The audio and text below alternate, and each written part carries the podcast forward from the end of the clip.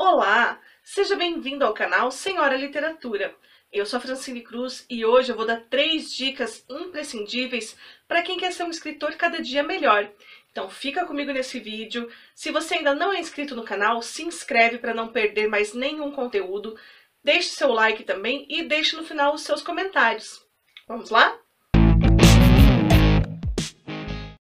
A primeira dica de hoje está relacionada ao uso dos advérbios. Os advérbios, eles servem para caracterizar o verbo ou também para intensificar algum adjetivo ou algum outro advérbio. Eles são utilizados para dar uma maior clareza para o leitor do que se está dizendo naquela cena. Porém, quando eles são usados em excesso, eles podem ter o efeito justamente contrário e mostrar que o escritor não estava muito seguro de que realmente estava conseguindo passar o que ele queria passar naquela cena. Então, nós temos que ter muito cuidado com o uso em excesso dos advérbios, em especial dos advérbios terminados em mente, que em geral são aqueles advérbios de modo, calmamente, tristemente, alegremente e por aí vai. Esses advérbios eles podem empobrecer a sua redação, empobrecer o seu texto e tirar aquela riqueza que você pode ter na construção da sua cena. Utilizar desse recurso em excesso pode demonstrar a sua insegurança em que você está fazendo realmente um bom trabalho de descrição, de narração das suas cenas. O grande mestre da escrita, Stephen King, disse no seu livro sobre a escrita que os advérbios não são seus amigos. E vocês podem acreditar, porque o Stephen King é um grande mestre nessa arte da escrita. Ele também disse que a estrada para o inferno está pavimentada por advérbios. Pessoal, é bastante sério essa questão. A gente precisa, de fato, perceber quando aquele advérbio é necessário e quando ele está sobrando ou está sendo redundante. Num exemplo aqui que o Stephen King dá, na frase, ele bateu a porta firmemente. Será que esse firmemente não está sendo redundante? Será que ele não está sobrando? Porque o que aconteceu antes dele bater essa porta já deveria nos dizer como ele vai bater essa porta. Então, todo o contexto dessa cena deve levar o leitor a entender como esse personagem bateria essa porta, de forma que o firmemente se tornasse desnecessário. Então, essa é uma dica bastante importante. Eu também é, vou deixar a dica para vocês lerem o livro completo do Stephen King sobre a escrita. Depois eu deixo aqui nas descrições. E guardem essa dica porque ela vai ajudar muito a vocês a deixarem o seu texto mais profissional, mais lapidado. Eu li recentemente um romance em que o escritor descuidou disso e por várias vezes utilizou esse, esses advérbios, esse recurso, e a leitura se torna bastante cansativa, dá a impressão de que o livro não foi bem revisado e vou dizer para vocês, eu fiquei com uma impressão muito ruim do livro, porque no mesmo parágrafo o escritor utilizou mais de uma vez esses advérbios, inclusive o mesmo advérbio. Ele disse lá no início da sua frase, o personagem não sei o que calmamente e dali a pouco ele estava calmamente fazendo outra coisa. Ou seja, o escritor não conseguiu é, passar a sua mensagem de outra forma e se utilizou no mesmo parágrafo duas vezes do mesmo advérbio. Isso deixou o texto muito pobre e, por fim, eu acabei até abandonando a leitura. Então, não cometam esse erro.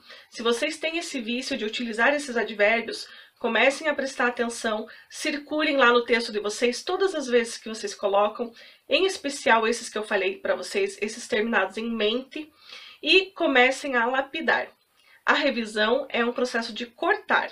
Então, cortem realmente tudo aquilo que for desnecessário no texto de vocês e tentem criar imagens e criar cenas e criar contextos em que não se precise explicar com advérbios o que aquele personagem estaria fazendo ou como ele estaria fazendo, né? O modo como ele estaria fazendo.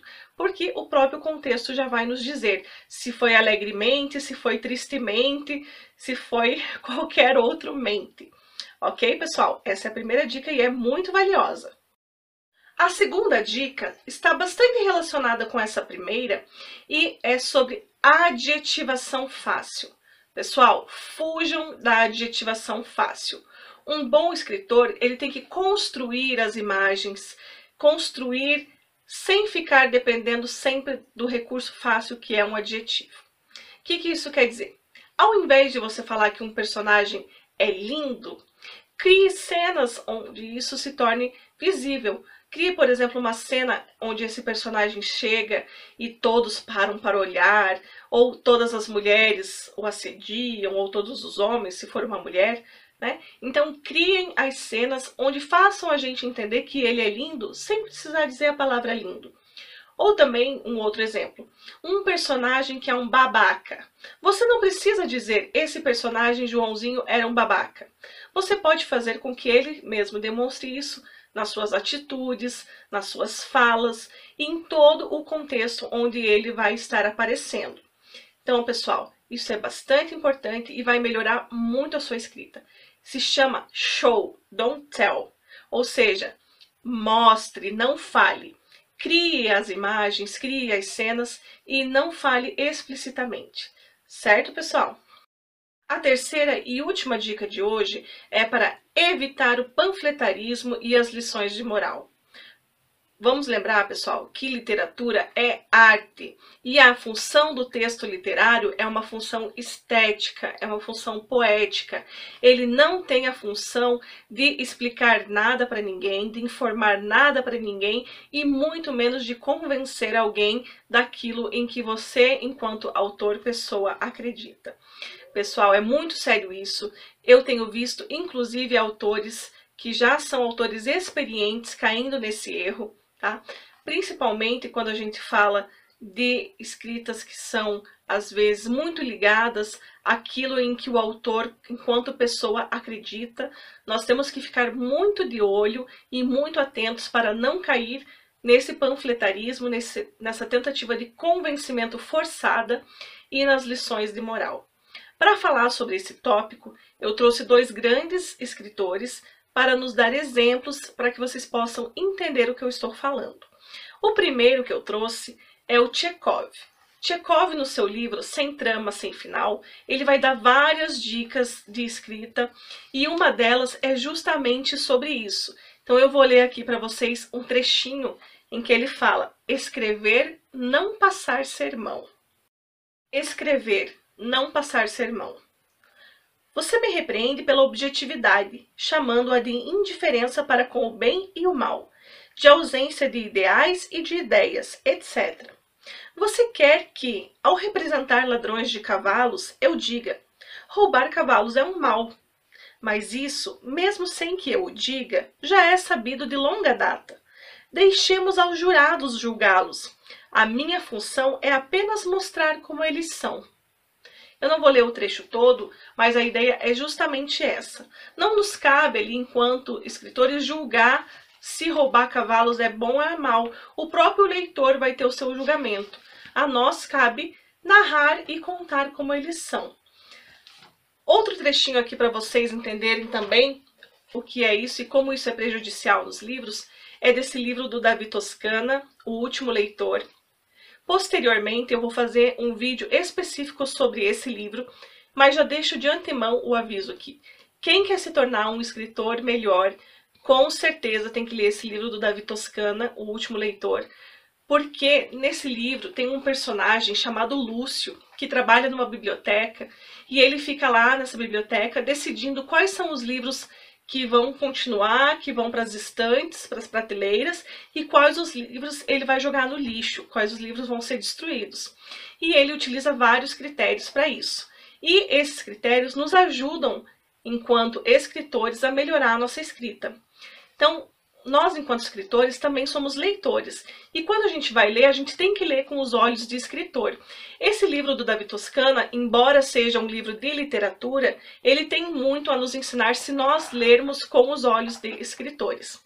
Eu vou ler aqui um trechinho já das primeiras páginas para vocês entenderem, e ele está relacionado com isso que eu falei para vocês de passar sermão na sua escrita. Então é o personagem Lúcio que está lendo um livro. Sabe o que o espera, traste dos infernos? O negro negou com a cabeça, embora sua expressão de horror revelasse que sabia muito bem o que o esperava. Os dois o levaram à barreira e o fizeram ver com terror as águas que Murdoch acabava de observar com prazer. O negro parou de lutar.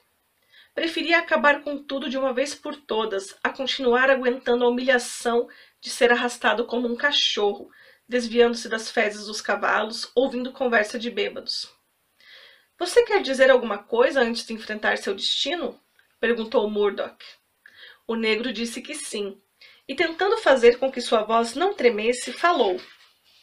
Há um Deus que não diferencia as cores da pele, que ama igualmente negros e brancos. Lúcio bufa e fecha abruptamente o livro. Duzentas páginas para que esse negro venha dar lição de moral feito uma freira? É um roubo. A contracapa afirma que o leitor mergulhará nas profundezas da alma humana, que há lugares onde se carrega o inferno na cor da pele, que as forças do bem e do mal se enfrentarão com resultados prodigiosos. Agora falta definir o bem e o mal, diz Lúcio para si mesmo porque Tom e Murdoch teriam feito um grande favor ao mundo se tivessem jogado o negro antes de deixá-lo falar. Então, pessoal, esse aqui é um trechinho do último leitor do Davi Toscana. Indico muitíssimo essa leitura.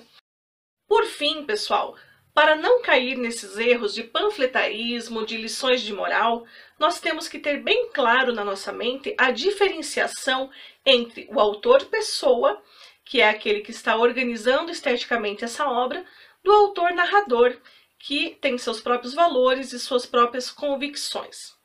Por fim, nós temos que lembrar que a arte, ela é provocativa, ela é rebelde, ela é revolucionária, ela pode causar estranhamento e deve causar estranhamento para que o leitor ele fique com essa reflexão e tire suas próprias conclusões.